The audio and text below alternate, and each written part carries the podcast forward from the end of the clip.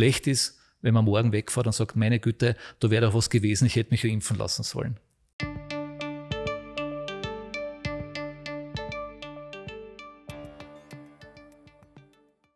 Herzlich willkommen zur Sprechstunde am Uniklinikum. Corona, Affenbocken, Diphtherie und jetzt ganz aktuell noch der Borna-Virus, der auch tödlich enden kann. Infektionskrankheiten reisen gerne, vielfach im Gepäck von Urlaubern. Neue Erreger gab es freilich schon immer. Die Frage ist nur, sind wir pandemiebedingt besonders hysterisch oder ist das Reisen wirklich gefährlicher geworden? Die Frage gebe ich direkt an meinen heutigen Gast, Universitätsprofessor Dr. Robert Krause. Er ist der Leiter der klinischen Abteilung für Infektiologie an der Universitätsklinik für Innere Medizin weiter. Herzlich willkommen zu unserem Podcast. Vielen Dank für die Einladung. Herr Professor Krause, leben wir aus Ihrer Sicht in außergewöhnlichen Zeiten oder sind wir seit Corona einfach hysterisch, wenn es um neue Erreger geht? Also ich glaube, beides ist zutreffend. Wir haben jetzt nach Corona natürlich eine besondere Zeit, weil viel mehr Menschen aufmerksamer sind den Infektionskrankheiten gegenüber. Manchen reicht es wahrscheinlich, die können das gar nicht mehr hören, aber prinzipiell ist die Aufmerksamkeit für bestimmte Infektionskrankheiten natürlich durch ähm, Covid gestiegen, durch die Pandemie gestiegen. Und deswegen kommen solche Meldungen wie durch die Affenbocken oder jetzt eben auch durch andere Erreger, die man in den Medien immer wieder lesen kann, natürlich prominent davor und erzeugen dann vielleicht ein Bild, das gar nicht ähm, zutrifft, also ein, ein Bild der besonderen Gefährlichkeit eines Erregers oder einer besonderen Bedeutung, einfach weil es prominenter platziert wird in den Medien. Das heißt, die Apfelbocken sind nicht gefährlich. Na, die sind ähm, von der Krankheit her selber mittelmäßig gefährlich, würde ich einmal sagen. Die sind schon belastend für Menschen. Man kann ja schon erkranken, dass man auch stationär aufgenommen werden muss. Üblicherweise ist es aber eine Hauterkrankung, die mit bestimmten Hauterscheinungen einhergeht. Ein fieberhaftes Krankheitsbild heilt dann aber von selber wieder ab und hat nichts zu tun mit den gewöhnlichen Pocken, wie es es früher mal gegeben hat, wo eine hohe Todesrate da war. Was ist mit den Diphtheriefällen? Ja, Diphtherie ist schon ein Problem, weil man hat sie leider gesehen, der eine Patient ist ja gestorben, was man lesen konnte. Ich habe das auch nur aus den Medien mitverfolgen können. Aber Diphtherie ist eine Erkrankung, wo es durch die Toxine von den Diphtherieerregern, die üblicherweise eine Halsentzündung machen, zu Organschäden kommen kann. Im schlimmsten Fall eben zu einem Herzschaden. Und da kann man eben versterben. Also Diphtherie ist wirklich eine gefährliche Erkrankung. Das Gute ist, für viele Erkrankungen gibt es ja Impfungen somit für die Diphtherie auch und man kann sich eben adäquat schützen. Wir selber sind ja auch alle Diphtherie geimpft, muss man ja immer wieder auffrischen und ist bei dieser Vierfachimpfung mit dabei, damit eben diese gefährliche Erkrankung bei den Geimpften eben keine Chance hat. Was sind die Top 3 der unliebsamen Souvenirs, die Urlauber am häufigsten mitbringen? Also kann man gar nicht runterbrechen auf die Top 3. Man müsste noch dazu sagen, je nachdem, in welcher Region man fährt. Weil es macht den Unterschied, ob man beispielsweise nur nach Südeuropa fährt oder man nach ähm, Südostasien fährt oder nach Zentralafrika. Und diese ähm, epidemiologischen Verbreitungen von den Infektionskrankheiten spielen da natürlich eine ganz große Rolle. Ich kann in Zentralafrika eine Malaria bekommen, die kann ich beispielsweise in Südeuropa nicht bekommen. Somit kommt es immer darauf an, wo ich hinfahre und mit welchem Krankheitsbild ich auch zurückkomme. Dann kann man die Top 3 nennen. Aber wenn man beispielsweise Zentralafrika nimmt. Also wenn man dorthin fährt, dort Urlaub macht, auch in der Gegend herumfährt und sich beispielsweise eine Safari auch ähm, dort eben antut, unter Anführungszeichen, äh, und dann eben da in der Natur unterwegs ist, kann man natürlich bestimmte Erkrankungen bekommen, die mit einem Fieber einhergehen. Und da sind die Top 3 dann eben die Malaria, dann das Denguefieber beispielsweise und eben auch ähm, Typhus, wenn man nicht so gute hygienische Verhältnisse dort vorfindet und eben beispielsweise auch nicht Typhus geimpft ist und dann bestimmte Rickettienerkrankungen. Das wären die Top 4 bei den fieberhaften Erkrankungen.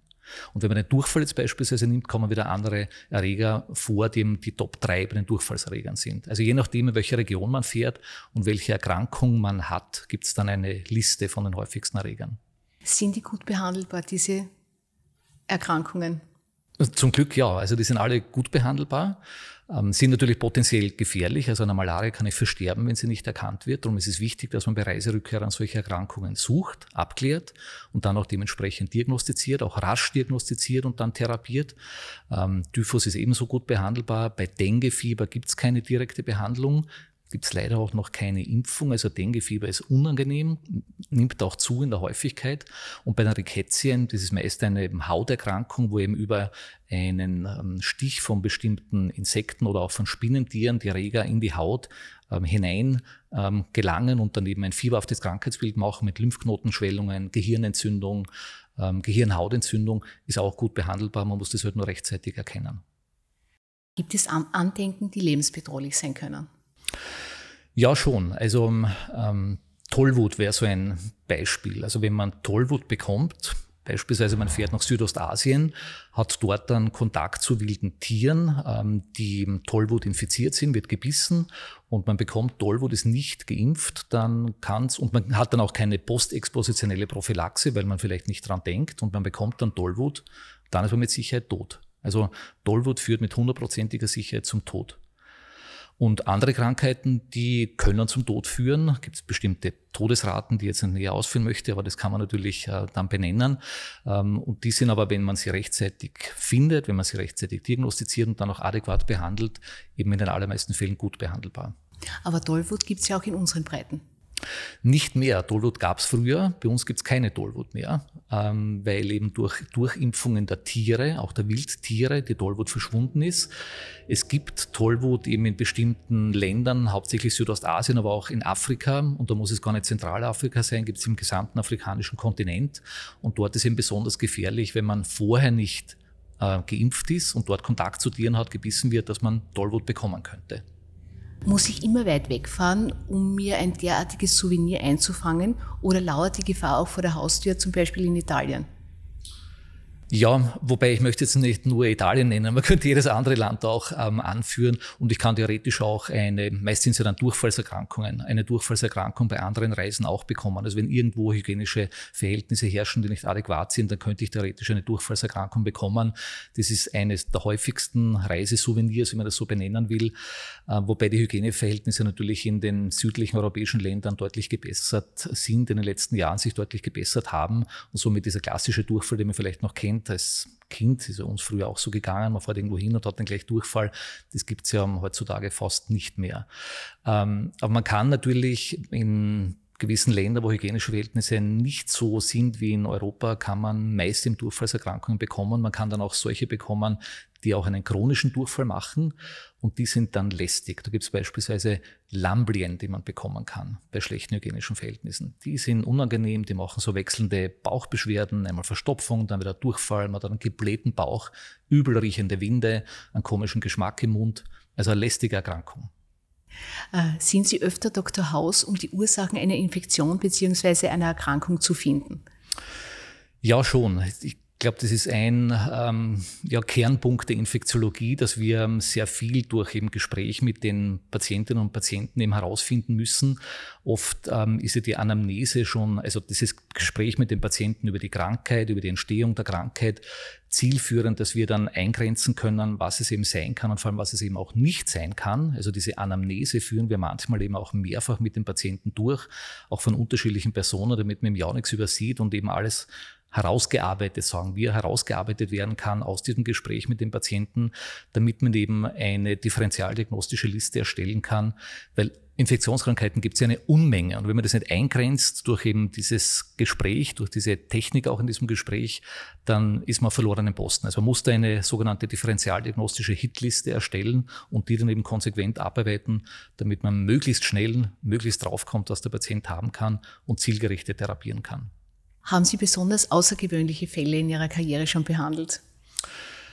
Schon, also für mich, ich bin natürlich Infektiologe, aber waren schon ein paar Beispiele dabei, die besonders ähm, ja, erstens herausfordernd waren, diagnostisch und zum Teil eben auch dann dramatisch waren, kann ich Ihnen gleich erzählen, ähm, und eben auch ganz besonders waren. Also wir haben schon über die Tollwut gesprochen. Ich erinnere mich ganz gut an unseren Tollwut-Patienten, den wir 2004 hatten am Klinikum, der in Marokko infiziert worden ist und leider gestorben ist. Also der hatte schon eine, eine Tollwut-Erkrankung und da kann man leider nichts mehr tun, weil jeder Patient mit Tollwut stirbt leider.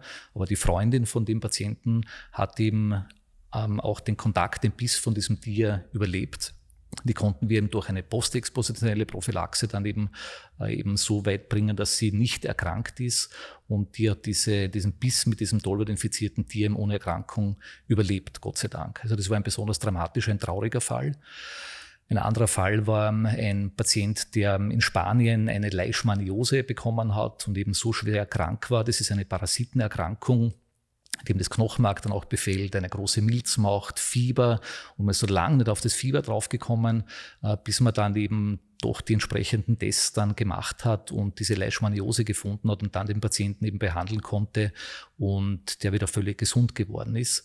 Oder ein anderer Patient ist mir auch noch in Erinnerung, ein Tauchlehrer, der in Malaysia war, der eine ganz besondere bakterielle Erkrankung erlitten hat, eine Melioidose, ganz ein komischer Erreger, gibt es bei uns nicht, Burkholderia pseudomallei heißt der.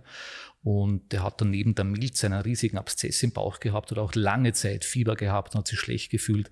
Also das sind so ähm, Patienten, die mir in Erinnerung sind, die eben besondere Fälle, auch besondere Erreger gehabt haben.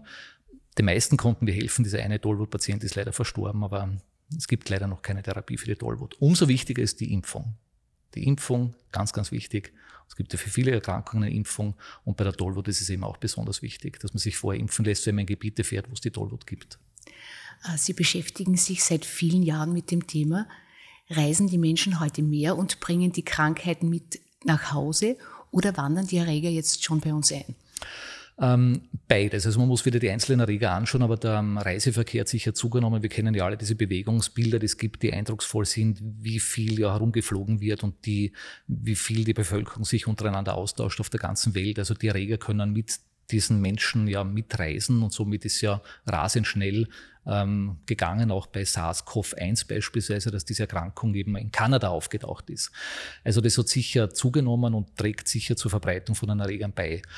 Auf der anderen Seite gibt es Erreger, die in neue Gebiete einwandern. Ähm, bei diesen neuen Erregern spricht man dann immer von Emerging Infections oder eben Emerging Virus beispielsweise oder Emerging Bacteria, wenn es neue Bakterien gibt. Das sind eben auf, neu auftretende, eben hervorbrechende neue Erreger. Und die treten entweder neu auf, weil man sie irgendwo neu gefunden hat oder weil sie schon bekannt sind und tatsächlich in neue Gebiete einwandern, weil eben der Wirt dieses Erregers auch einwandert in neue Gebiete und die Bakterien dann und auch die Viren mitreisen. Oder weil durch den Klimawandel sich irgendwas verschiebt und eben neue Erreger in neue Gebiete auftauchen. Ähm, also da gibt es beide Möglichkeiten, die derzeit da sind.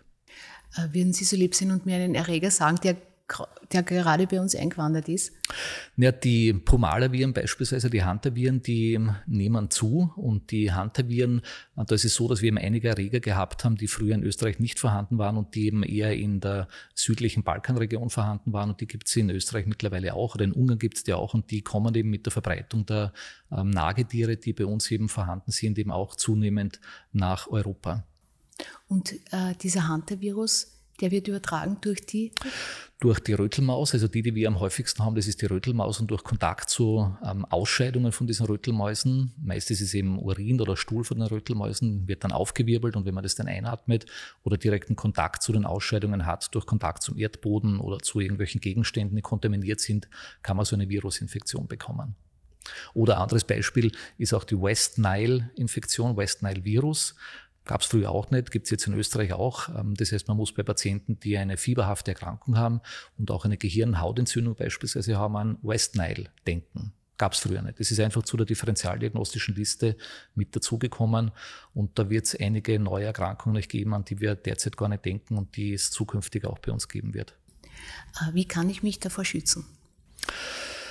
Also wenn ich eine Reise mache und die plane, wäre es wichtig, dass man möglichst frühzeitig, wenn man sich schon überlegt, wo man hinfährt, auch ähm, darum kümmert, eben auch entsprechende medizinische Vorsorge zu treffen. Und da wäre es gut, wenn man mit medizinisch Fachkundigen spricht, also Meister Hausarzt, Hausärztin.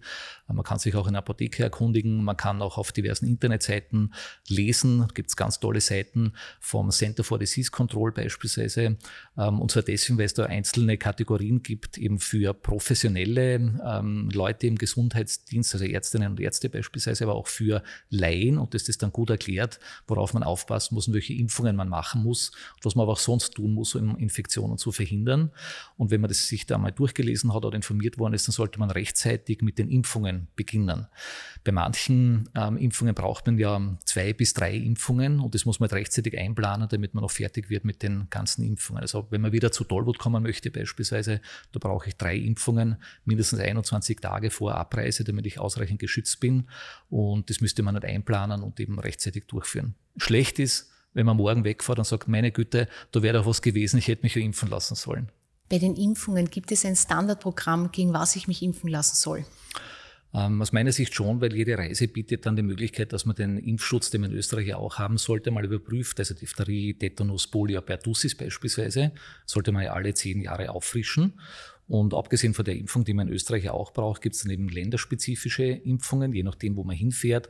Und meist ist es bei den Reisen auch sinnvoll, wenn man eine Hepatitis A-Impfung durchführen lässt, weil es eben auch eine durch Nahrungsmittel erworbene Infektionskrankheit ist, die eine Leberentzündung machen kann. Und eine Hepatitis B-Impfung. B ist schon seltener. B kann man durch Blut oder Blutprodukte bekommen, durch Geschlechtsverkehr beispielsweise auch oder durch ähm, Nadeln. Jetzt kann man das Risiko da selber ein bisschen streuen. Aber ähm, wenn man dort in ein Krankenhaus kommt, irgendwo in wieder Zentralafrika, wenn man das benennen will, ähm, dann will man ja auch vermeiden, dass man durch die Krankenhausbehandlung eine Hepatitis B-Infektion bekommt. Also insofern wäre es schon günstig, wenn man eine Hepatitis B-Impfung äh, auch macht. Und alles andere kann man in den diversen Seiten oder bei den Ratgebern nachlesen, was man da braucht oder eben beim Gespräch mit dem Hausarzt, mit der Hausärztin. Was kann ich vor Ort tun? Gilt die alte Regel Cook it, peel it or leave it noch immer? Ja, gilt sicher, weil viele, viele Infektionskrankheiten eben über die Nahrungsmittel übertragen werden und über die Hände von Menschen, die Nahrungsmittel zubereiten und dann ist halt irgendein Erreger auf den Nahrungsmitteln drauf. Und entweder muss das ordentlich kochen, weil dann sind die Erreger, die allermeisten eben tot, bis auf ein paar wenige Infektionskrankheiten, die dann immer noch auftreten können. Oder man schält sie ab, wie eine Banane beispielsweise. Ähm, und dann wird nichts passieren in den allermeisten Fällen. Es gibt aber manche Infektionskrankheiten, wo sogenannte hitzeresistente Toxine drinnen sind von bestimmten Erregern. Die kann man durch Hitze nicht abtöten und dann kann man trotzdem eine Durchfallserkrankung bekommen. Aber ist eher selten. Also die Wahrscheinlichkeit, dass ich Infektionskrankheit bekomme, wenn ich diese Hygienemaßnahmen einhalte, ist ähm, deutlich geringer. Vielen Dank für die vielen Tipps und das interessante Gespräch. Vielen Dank noch einmal für die Einladung. Liebe Hörerinnen und Hörer, auch Ihnen wieder vielen Dank fürs Zuhören. Wir legen eine Sommerpause ein und würden uns freuen, wenn Sie zu unserer nächsten Folge am 31. August wieder einschalten. Bis dahin freuen wir uns über Ihre Rückmeldungen auf Insta oder über unsere Homepage. Einen schönen Sommer, bleiben Sie gesund und bis bald bei unserer Sprechstunde am Uniklinikum.